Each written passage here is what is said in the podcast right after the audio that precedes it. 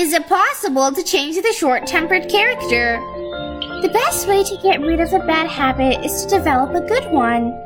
Our thoughts are not unchangeable, flowing one after another like a rushing river. If we keep adding the dirt to the river, it will become darker and darker. If we keep cleaning the dirt, it will get cleaner and cleaner. Getting angry is a thinking habit. If you lose your temper all the time, you will reinforce the bad habit and make your character increasingly irritable. Keep changing your mind and you'll become less grumpy. Master, I am irritable and often lose my temper uncontrollably. But later, I regret it. Is there a good way to control my temper?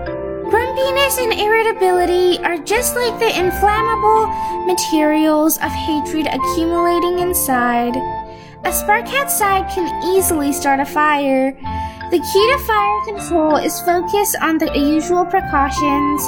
When a fire breaks out, putting it out is the last resort. And regardless how hard you try to fight the fire, it can also cause a lot of losses.